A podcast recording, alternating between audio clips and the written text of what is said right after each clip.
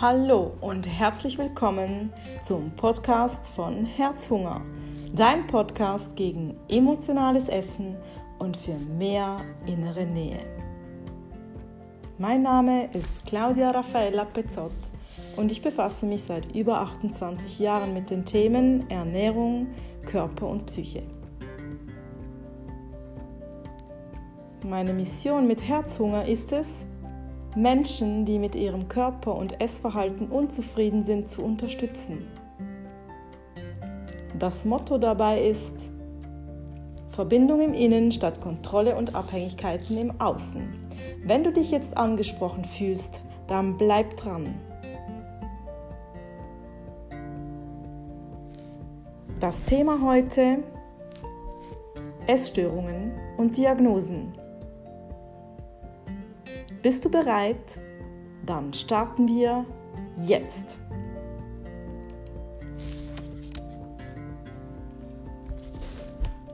So als Einstieg möchte ich dir kurz ein paar Dinge heute erzählen über Diagnosen und Essstörungen.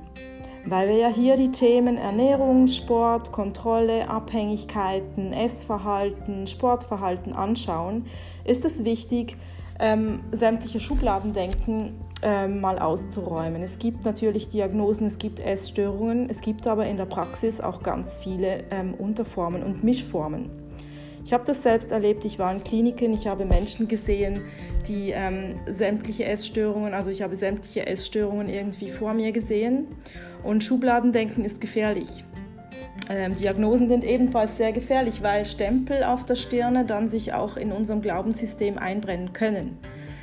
Also es ist aber leider so, dass unser System so tickt, dass wir Namen und Definitionen brauchen.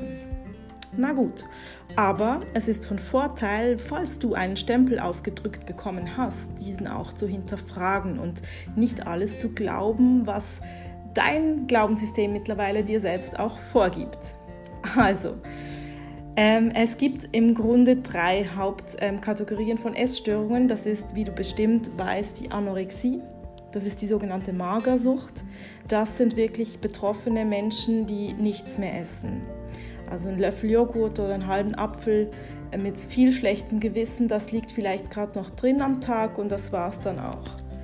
Ich habe Anorexie-Patienten gesehen ähm, in Kliniken, die wirklich kurz ähm, vor dem Sterben waren und die lagen an der Sonde und die haben die Sonde selbst noch dann manipuliert, damit die flüssige Nahrung eigentlich aus ihnen herausläuft und sie das nicht aufnehmen müssen. Es geht also damit äh, in der Anorexie nicht wirklich um Essen oder Nicht-Essen. Es geht um viel, viel tiefer liegende Themen, so dass wirklich betroffene Menschen auch bereit sind, den Tod dafür in Kauf zu nehmen. Hauptsache, sie nehmen nicht zu.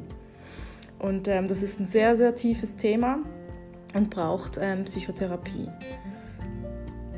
Das Körperbild ist auch vollkommen verzerrt und, und die Betroffenen sehen sich auch nicht dünn, ähm, obwohl sie wirklich kurz vorm Sterben sind. Also sehr, sehr krass und ähm, traurige Bilder auch. Und wenn der Körper, das ist übrigens äh, eine interessante Information, wenn der Körper keine Nahrung mehr erhält, so wie das bei der Anorexie der Fall ist, also auch beim Fasten beispielsweise oder einfach sehr wenig Kohlenhydrate, zum Beispiel die Ketose, die so in ist, weil es No Carb, Low Carb, was auch immer, also bei No Carb ähm, setzt die Ketose ein und das heißt im Gehirn ähm, wird, werden Ketonkörper gebildet und diese Ketonkörper, die dienen dann als Energielieferanten für Gewebe, Muskeln und Gehirn. Und der gesamte Hormonaushalt wird dadurch äh, beeinflusst. Und das Gehirn ähm, wird damit wesentlich mehr Serotonin ausschütten und das verursacht High-Gefühle, also ähnlich wie bei einem Drogenrausch oder Medikamenten oder so. Und das macht abhängig, weil, weil die Betroffenen sich dann auch high fühlen. Also Fasten ist mitunter vielleicht genau deshalb so beliebt, ähm, weil Ketonkörper im Gehirn gebildet werden und somit ähm, viel mehr Serotonin, das Glückshormon, ausgeschüttet wird. Und das darf man nicht vergessen, dass das auch eine Abhängigkeit hervorruft, ähnlich wie eine Drogensucht. Und Anorexie-Patienten sind auch süchtig nach diesem ähm, Serotoninausschüttungskonstrukt, das da eben durch das Nichtessen gebildet wird. Also das heißt, bei einer Behandlung von einer Essstörung muss man immer die ganzen Hormone auch im, im Auge behalten. So, nun, dann gibt es die Bulimie. Das ist die ähm, Essbrechsucht, so nennt man das umgangssprachlich. Bulimisch sind aber nicht nur äh, Maßnahmen wie Erbrechen, sondern sämtliche Reparaturmaßnahmen. Also falls du dich angesprochen fühlst, wenn du isst und danach joggen musst oder Sport machen musst, was auch immer für eine Sportart, einfach um Kalorienbilanzen auszugleichen, dann ist das bulimisches Verhalten. Es wäre dann eben so eine Mischform, so eine atypische Bulimie. Äh, wenn du nicht erbrichst, aber einfach äh, mit Entwässerungspillen oder Fett absaugen oder Fett einfrieren oder Sport bis zum Abwinken äh, dein Essverhalten sozusagen ausbalancierst, dann ist das ähm, bulimisches Verhalten. Und diejenigen Betroffenen, die dann erbrechen, ähm, die, die erbrechen halt das Gegessene, um zu reparieren. Das ist eine Reparaturmaßnahme von vielen. Und ähm, durch das dann aber der Körper mit zu viel Sport oder zu viel Erbrechen oder zu viel anderen Gegenmaßnahmen zur Reparatur eigentlich dann unterversorgt wird mit der Zeit, ähm, entwickeln sich Essanfälle. Und diese Essanfälle werden dann wieder gegen repariert mit sämtlichen Maßnahmen. Und das führt zu einer unermesslichen Erschöpfung in der langen Zeit und ähm, braucht unendlich viel Kraft für Betroffene. Die dritte Form, die wir kennen unter den Essstörungen, heißt BED, Binge Eating Disorder. Ähm, das ist die sogenannte Esssucht. Das ist eigentlich dasselbe wie die Bulimie, nur ohne Reparatur. Das heißt, die Menschen haben Essanfälle und reparieren nicht mehr. Also das heißt, die Gefühle werden mit Essen kompensiert und dementsprechend sind diese Betroffenen dann auch mit starkem Übergewicht ersichtlich. Und das merken die Betroffenen aber oftmals auch nicht, ähm, dass sie so zunehmen und sie haben ebenfalls wie die Magersüchtigen ein verzerrtes Körperbild, aber in die Gegenrichtung. Also die Magersüchtige sieht sich immer fett und der BED-Betroffene, der sieht sich mit 150 Kilo eigentlich ziemlich normal. Das ähm, ist eine Resignation, die da passiert und auch eine tiefe Ohnmacht, die, die damit einhergeht. Und die Bereitschaft, die eigenen Gefühle zu spüren, ist enorm stark zugeschüttet. Bei allen drei Formen übrigens.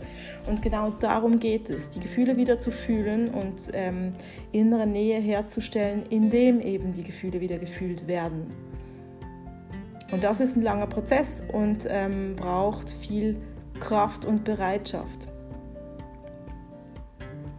So, ich habe jetzt einfach mal ein bisschen erzählt, wie die drei S-Typen-Störungen aussehen und nicht vergessen, es gibt Unterformen, es gibt Mischformen und man ist nicht automatisch immer gleich hochgradig S-gestört, wenn man mal ein Problem mit dem Essverhalten oder mit dem Körpergewicht hat. Aber es ist schon ganz dienlich, wenn du dein Verhalten im Auge behältst und auch ehrlich zu dir bist. Wenn du merkst, dass du dich in eine Erschöpfung treibst, weil du mit, mit Kopfkontrolle eigentlich deinen Körper etwas aufzwingen willst oder reparieren willst, dann ähm, ist es toll, dass du genauer hinschaust und da ganz ehrlich mit dir handelst und, und ähm, etwas auch dagegen unternimmst. Nämlich mit dir und deinem Körper wieder ein Team sein zu wollen und mit dir innere Nähe haben zu können.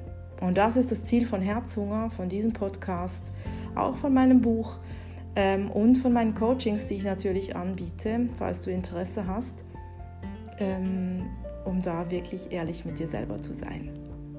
So, nun wünsche ich dir ganz viel Gefühle, ganz viel innere Nähe mit dir selbst.